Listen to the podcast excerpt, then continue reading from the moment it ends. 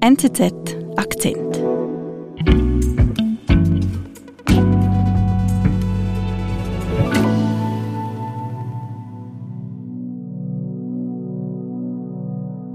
Andreas, es ist unfassbar. Es ist bereits ein Jahr Krieg. Ja, der 24. Februar 2022 wird leider als ein ganz trauriger Markpunkt in die Geschichte eingehen. Mhm. Wir haben in diesen vergangenen zwölf Monaten eine furchtbare Tragödie im Osten Europas gesehen mit bereits mehreren Zehntausend, wahrscheinlich mehr, mehr als hunderttausend Toten, mhm. Millionen von Flüchtlingen. Man schätzt ja, dass etwa die, ein Viertel der ukrainischen Bevölkerung geflohen ist. Aber dieser Krieg ist nicht nur eine lokale Tragödie, sondern hat auch die Sicherheit Europas insgesamt betroffen und in Frage gestellt. Europa ist bedroht und gezwungen, gegen dieses aggressive Russland mit Sanktionen, mit Waffenlieferungen vorzugehen. Das hat Auswirkungen auf das tägliche Leben von uns allen. Wir sehen es an höheren Energiepreisen, mhm. an stockenden Lieferketten, generell auch einfach an wirtschaftlichen Einbußen. Mhm. Und auch bei uns in den Redaktionen hat dieser Krieg viel ausgelöst. Wir zum Beispiel haben über 80 Podcast-Folgen rund um den Ukraine-Krieg gemacht in diesem Jahr und du hast zig Artikel geschrieben. Ja, viel Zeit zum Durchatmen gab uns dieses Jahr nicht. Bei mir waren es über 100 Artikel zu diesem Krieg. Aber es ist ja auch klar, in Kriegssituationen ist die Informationslage ganz besonders schwierig zu durchschauen. Mhm. Es gilt neben den offiziellen, häufig propagandistisch gefärbten Äußerungen eben auch andere Medien auszuwerten. Es gibt eine eigentliche Informationsflut heutzutage mit all diesen Videos aus sozialen Netzwerken beispielsweise, die aber wertvolle Informationen bieten für ein Gesamtbild. Und trotzdem bei all dieser reichhaltigen Information war es so, dass es immer wieder überraschende Wendungen und auch Fehleinschätzungen in diesem Krieg gab.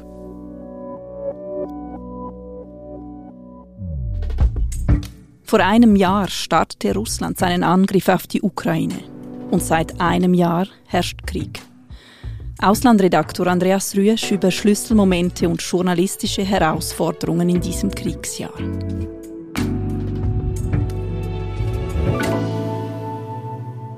Andreas, du hast ja selber mal in Russland gelebt und sprichst auch Russisch.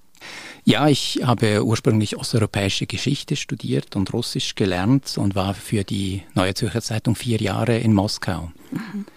Ich bin jetzt aber seit vielen Jahren auch wieder zurück in Zürich tätig und hier zuständig für die Bereiche Russland und Ukraine. Mhm. Ich erinnere mich, kurz bevor der Krieg ausgebrochen ist, da warst du doch noch in der Ukraine und hast uns davon in einer Podcast-Folge erzählt. Ja, genau. Für mich war damals die ganz große Frage in diesem Januar 2022, wie groß ist eigentlich der Widerstandswille der Ukraine und wie gut mhm. sind sie vorbereitet auf einen möglichen Krieg? Und es war für mich auffallend, wie überzeugt die Ukrainer sich gegeben haben, dass sie auf jeden Fall sich wehren würden, Zugleich war auffallend, wie wenig sie konkret mit einem baldigen Krieg rechnen würden. Also die meisten Leute sagten, dass sie eigentlich nicht damit rechnen würden in der näheren Zukunft.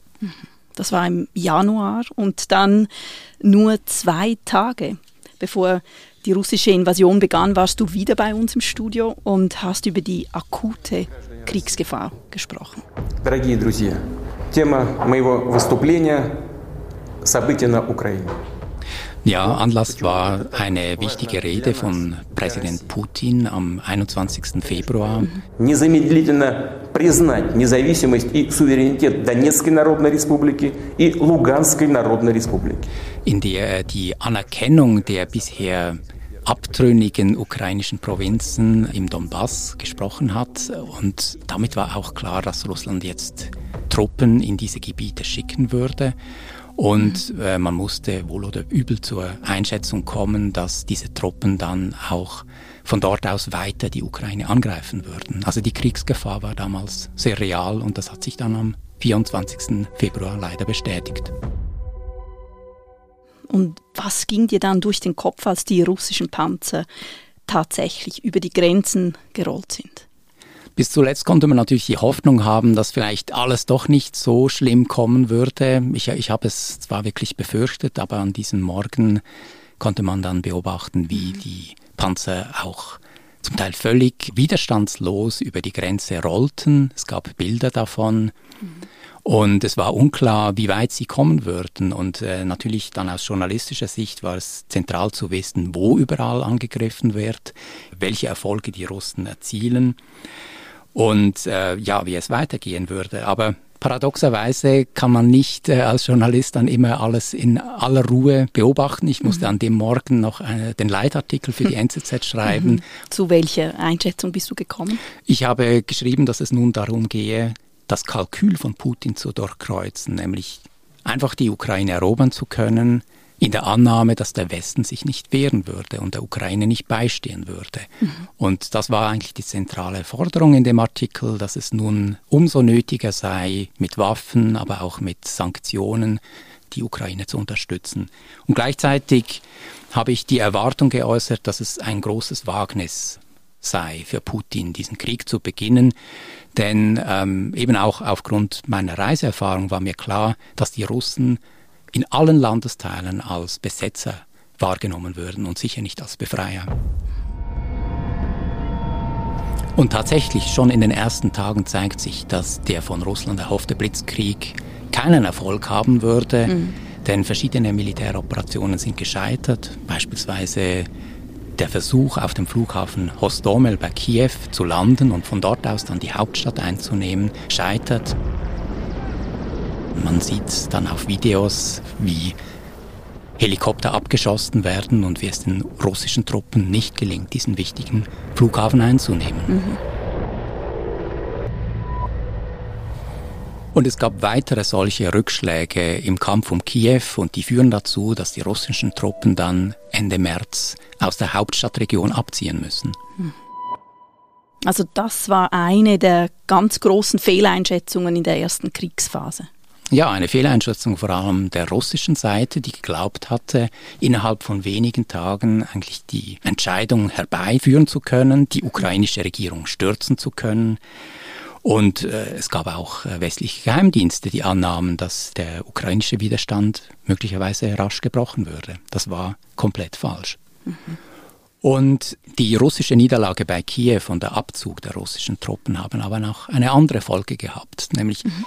In diesen Vororten, wo die Russen mehrere Wochen lang stationiert waren, kamen nach dem Abzug grauenhafte Kriegsverbrechen zum Vorschein. Mhm, stimmt.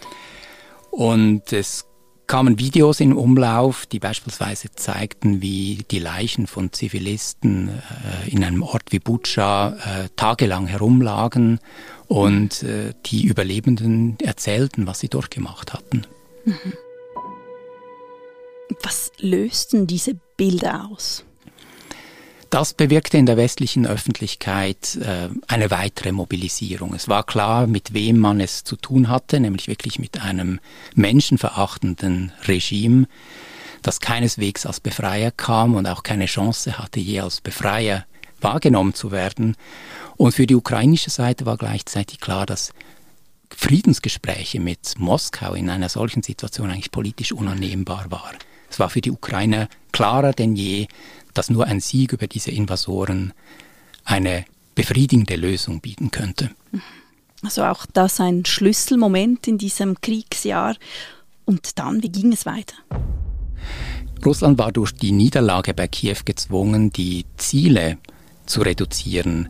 Und das neue Ziel lautete, sich nun auf den Donbass zu konzentrieren, diese ostukrainische Region, wo Separatisten schon seit vielen Jahren sich unter Moskauer Schutzherrschaft selbstständig gemacht hatten. Und in dieser Region rückten nun die russischen Truppen weiter vor.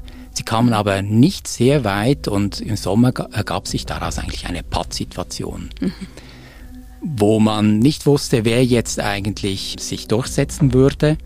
Und dann, überraschenderweise im Spätsommer, im September, kam es zu einer Gegenoffensive der Ukrainer. Plötzlich und für alle Seiten eigentlich überraschend.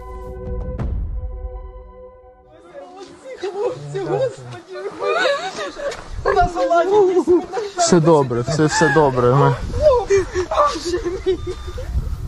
Diese Szene spielt östlich von Kharkiv in einer ländlichen Region und zeigt, wie lokale Einwohnerinnen begeistert die ukrainischen Befreier begrüßen.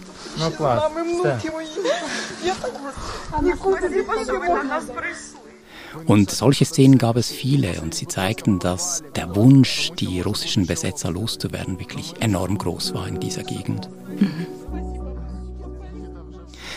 Und gleichzeitig für die Außenwelt zeigte diese Offensive in der Provinz Kharkiv, dass die Ukraine nicht nur fähig waren, die Russen abzuwehren, sondern auch die Möglichkeit hatten, gewisse Gebiete zurückzuerobern. Und dasselbe wiederholte sich dann später noch im Süden, in der Provinz Cherson, wo es gelang, erstmals eine Großstadt zurückzuerobern. Auch das war eine weitere große Schlappe für die Russen. Mhm. Also das war ein großer Wendepunkt, diese erfolgreiche Gegenoffensive der Ukraine. Wie hast du dir das damals erklärt? Es war einerseits ein Zeichen dafür, dass die Lieferung von westlichen Waffen tatsächlich Wirkung zeigte. Berühmt sind ja diese HIMARS-Raketenwerfer geworden und mit diesen haben die Ukrainer systematisch die Versorgungswege, die Munitionslager der Russen beschossen. Gleichzeitig war es aber auch ein Zeichen dafür, wie wirklich morsch die russische Armee mhm. ist. Mhm. Und das sieht man beispielsweise daran, dass sie mit uraltem Kriegsmaterial an die Fronten fahren. Aber auch äh, ein wesentlicher Punkt, sie haben einfach zu wenig Soldaten. Also das war äh, in diesem Spätsommer 2022 immer deutlicher für diesen äh, schwierigen Stellungskrieg. Mhm. Считаю необходимым поддержать предложение Министерства обороны и Генерального штаба о проведении в Российской Федерации частичной мобилизации. Und das brachte die Führung in Moskau in die Zwangslage, nun einen Schritt weiter zu gehen und eine Teilmobilmachung der Bevölkerung äh, zu verkünden, um mehr Soldaten für diesen Krieg zu finden.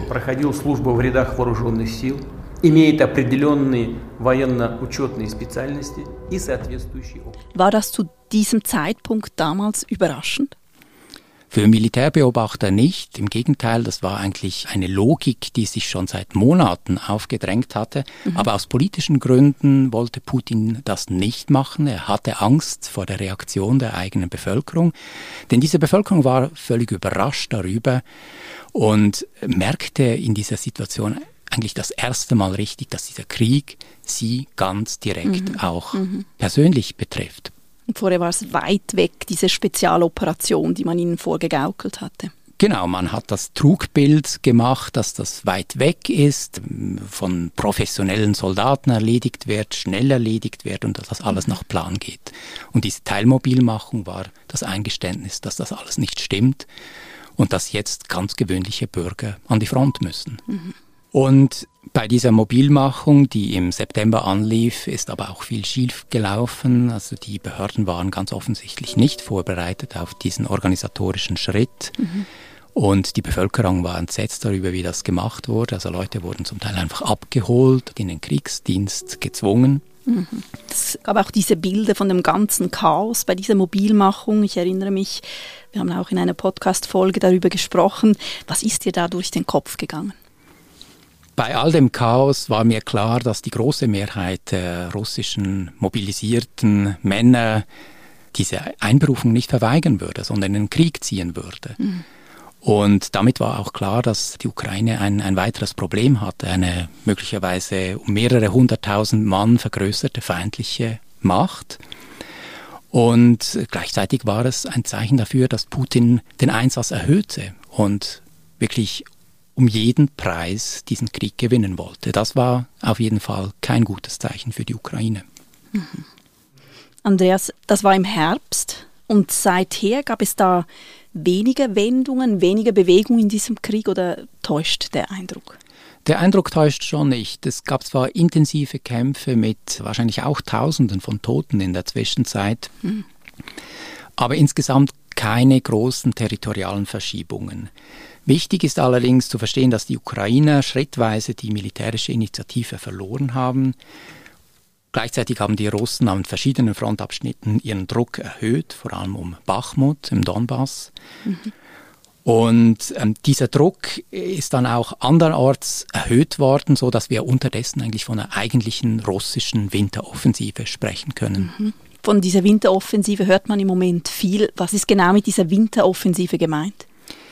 Ganz ehrlich gesagt versuchen wir das noch herauszufinden. Es ist äh, nicht so einfach zu sagen, weil Manche Militärexperten haben eine ganz große Offensive erwartet, möglicherweise auch an überraschenden Orten. Und das ist nicht eingetreten. Was wir jetzt aber sehen, ist vermutlich das, was Russland mit den beschränkten militärischen Mitteln tun kann, nämlich an den wichtigsten Frontabschnitten im Donbass einfach den Druck zu erhöhen, zu schauen, wo gibt es ukrainische Schwachstellen und dort vorzustoßen. All das allerdings nicht mit großen Verschiebungen, muss man sagen. Mhm. Und was hält die Ukraine, dieser Winteroffensive der Russen, was, was hält die Ukraine dagegen? Die Ukrainer versuchen nur möglichst wenig Gelände preisgeben zu müssen. Im Moment müssen sie zum Teil in der Umgebung von Bachmut schrittweise zurückweichen, aber gleichzeitig bereiten sie ziemlich sicher ihre eigene Gegenoffensive vor, die für das Frühjahr erwartet wird. Und dann werden eben auch westliche Waffen äh, wie Schützenpanzer, Kampfpanzer zur mhm. Verfügung stehen, um dann den den nötigen Druck auch zu besitzen, um die russischen Reihen zu durchbrechen. Mhm. Also in diesem Kriegsjahr gab es einige Momente, die überraschten, die man anders eingeschätzt hatte, die Wendepunkte bedeuteten. Jetzt ist ein Kriegsjahr vorbei. Andreas, wird es ein zweites geben? Damit ist leider zu rechnen. Es ist sehr unwahrscheinlich, dass dieser Krieg im Laufe dieses Jahres schon beendet wäre. Ja, da mhm. kann ich keine bessere Prognose wagen. Mhm. Alles andere wäre ein Wunder. Mhm. Und wie hat dich dieses Kriegsjahr verändert? Hat sich dein Blick zum Beispiel auf Russland, auf die Region nachhaltig verändert? Als Journalist sollte man ja versuchen, solche Entwicklungen so sachlich wie möglich zu verfolgen und mhm. zu analysieren. Aber bei all dem lässt sich ja nicht verdrängen, dass die ganze Entwicklung höchst deprimierend ist. Und was Russland anbelangt, ich habe in diesem Land vier Jahre lang gelebt und das war in einer Zeit, wo man auch noch die Hoffnung haben konnte, dass sich Russland eher in Richtung Westen bewegen würde. Mhm. Diese Illusion habe ich schon lange fallen gelassen. Momentan sieht es ja aber eher so aus, als würde sich Russland in Richtung Nordkorea entwickeln. Also wirklich eine traurige Entwicklung für Russland, für die Ukraine. Beide werden äh, aus diesem Konflikt als Verlierer hervorgehen aber traurig auch für Europa insgesamt. Wenn es irgendwo einen Hoffnungsschimmer gibt in der ganzen Sache, ist doch, dass die vergangenen zwölf Monate gezeigt haben, dass die Ukraine als Nation, als Staat nicht untergehen wird. Da bin ich sicher. Diese Entscheidung ist gefallen. Es wird nicht gelingen, die Ukraine wieder wie zur Sowjetzeit zu einem Teil eines russischen Großreiches zu machen. Aber dass es nötig war, dies zu beweisen mit einem Krieg, der mehr als 100.000 Tote bereits gefordert hat, das würde ich sagen, ist eine ganz große Tragödie des 21. Jahrhunderts.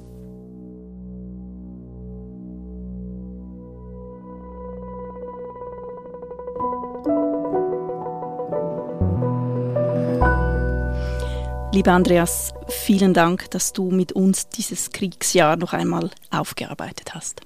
Danke dir, Marlene. Das war unser Akzent. Produzent dieser Folge ist Sebastian Panholzer. Ich bin Marlene Oehler. Bis bald.